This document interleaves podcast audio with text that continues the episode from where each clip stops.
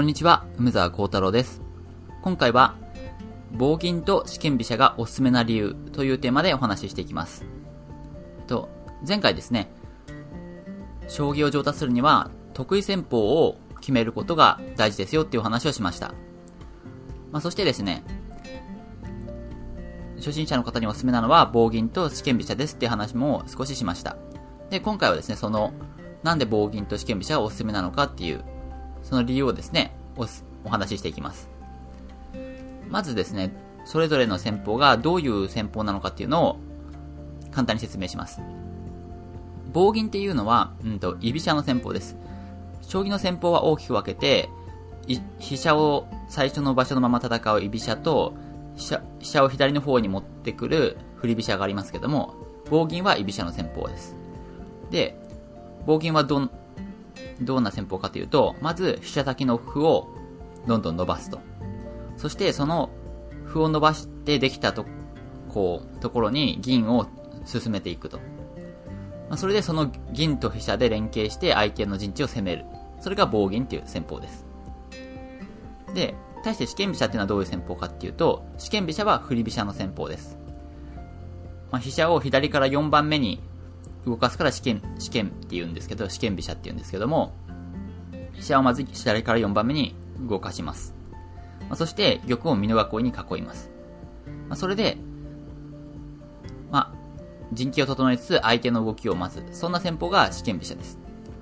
まあ、なので、試験飛車はバランスが良くて自分から攻めることもできるんですけども、どちらかというと守り重視ですね。バランス型でちょちょっと守り重視。それが試験飛車っていう戦法です。で、この棒銀と試験飛車っていうのは、二つ同時に指すことっていうのはできないので、まあ、どちらか片方ですね。どちらか片方を自分の得意戦法にする。それがいいです。で、棒銀か試験飛車を決めるってことは、自分の戦法を居飛車にするのか、振り飛車にするのかっていうのを決めることにもなるので、まあ、その辺はですね、両方指してみて、こう、好みとかで決めるといいんじゃないかなと思います。あるいは、まあ、自分は振り飛車に憧れてるとか、自分は居飛車でやりたいとか、そういうのが決まってる人であれば、居飛車であれば棒銀、振り飛車の人、振り飛車を指したい人であれば、あれば試験飛車。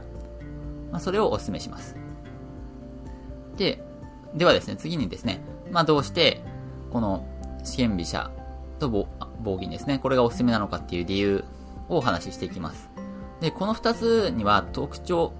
共通する特徴っていうのがあるんですね。それをは何かと言いますと、まず狙いがシンプルということですね。棒銀の場合だと、もう飛車と銀の連携でどんどん攻めていくよっていう、そういう狙いがもう分かってると。で、振り飛車の場合は、ま攻めていくっていうよりは、まず飛車を左に動かして玉、玉をしっかり囲うと。美濃囲いに囲うと。それで、相手の動き、相手の攻めが来るかどうか見ながら、囲いを美濃囲い、そして銀冠と発展させていくっていう、そういう風に狙いがシンプルなんですね、どちらも。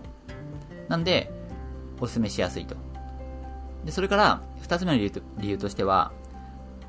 駒の配置を覚えやすいっていうことがあります。まあ、棒、棒金も試験飛車も、駒をどういう風に動かすんだっけっていうのが、結構覚えやすいんですね。棒銀はもう銀をどんどん出ていけばいいと。振り飛車の方も、あ、まあ、美濃囲いっていう囲いの形さえ覚えれば、覚えるのはすごく簡単だということで、これもお勧めしたいポイントです。で、お勧め理由する理由の3つ目ですね。それは、まあ、相手の指し方によらず、ほぼいつでもさせるということです。これも大事なポイントです。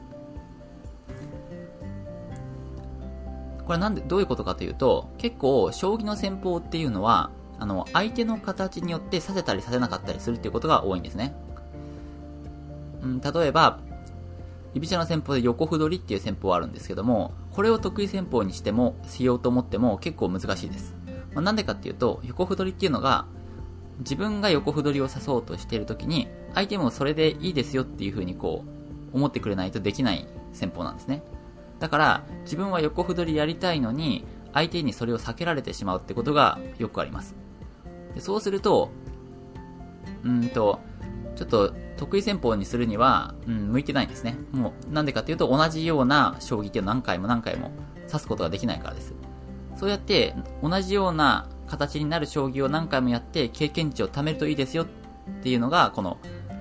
得意戦法を決めましょうって言ってる理由なのに、それができないとなると向いてな、得意戦、ちょっと初心者の方が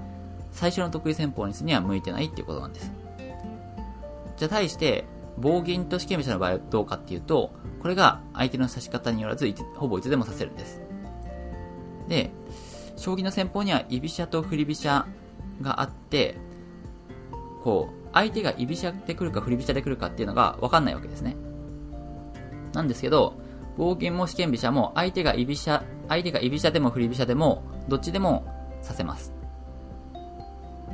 棒銀も、棒銀であれば相手が居飛車であれ振り飛車であれ、結局、飛車先の歩を伸ばして銀がどんどん出てくっていうことは変わらないですし、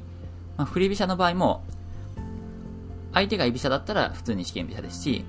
相手が振り飛車にしてきた場合は、まあ、相振り飛車っていう、まあ、ことになるんですけど、自分も振り飛車で相手も振り飛車。その時も別に試験飛車で美濃囲いにして、特に問題ないです。で、もっと得をしようと思ったら他の形もあるんですけど、別にその試験飛車で美濃囲いで悪くなるっていうことはないので、これも問題ないと。いうことで、この居飛車、あ、棒銀と試験飛車っていうのがすごく、まあ、おすすめな理由ですね。っていうのはこういうことでした。あ、上さらいしておくと、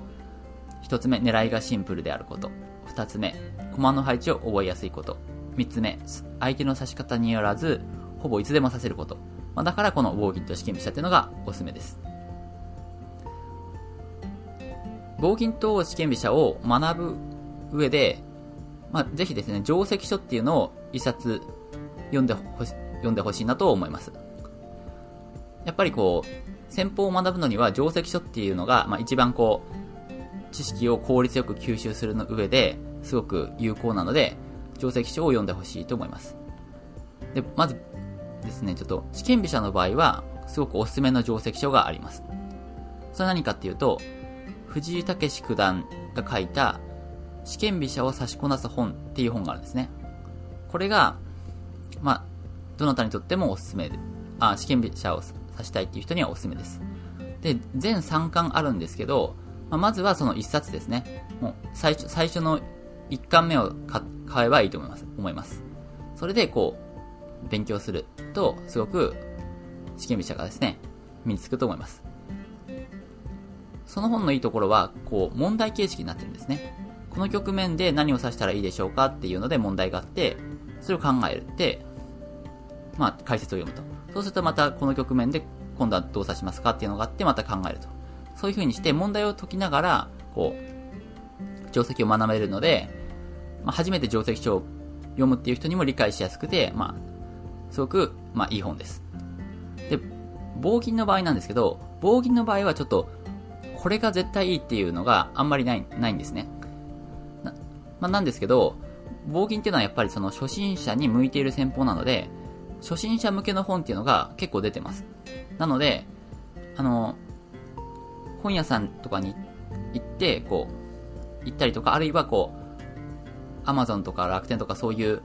ネットショップで棒銀、棒銀の本を探してみて、これが良さそうかなっていうのを、こう、探してみるといいと思います。やっぱりその、本屋さんだったらこう立ち読みとかすれば、結構どんな本かっていうのはわかりますし、ね、ネットで買う場合は、こうレビューとか見れば、あ、これは結構初心者向けで読みやすそうだなとかそういうのがわかると思うので、ぜひですね、こう、定石書を選んでみてください。はい。ということで、今回は、っと、初心者の人が得意戦法にするなら、暴言か試験飛車がおすすめですよっていうことをお話ししました。まあ、それでですね、そのそれぞれの戦法がどんな戦法かっていうことと、そのおすすめする理由も紹介しました。で、次回はですね、この、今日も定石書を読むといいですよっていう話をしたんですけども、じゃあ、こう、定石書っていうのは、いうのはどう、どう読んだらいいんですかと。で、そこがやっぱりその初心者の方は、結構、定石書買ったもののうまく活用できないっていうことがよくあるので、そこのですね、定石書を活用する方法っていうのを、次回はお伝えしたいと思います。はい。では今回はここまでにします。それでは皆さん、良い一日を。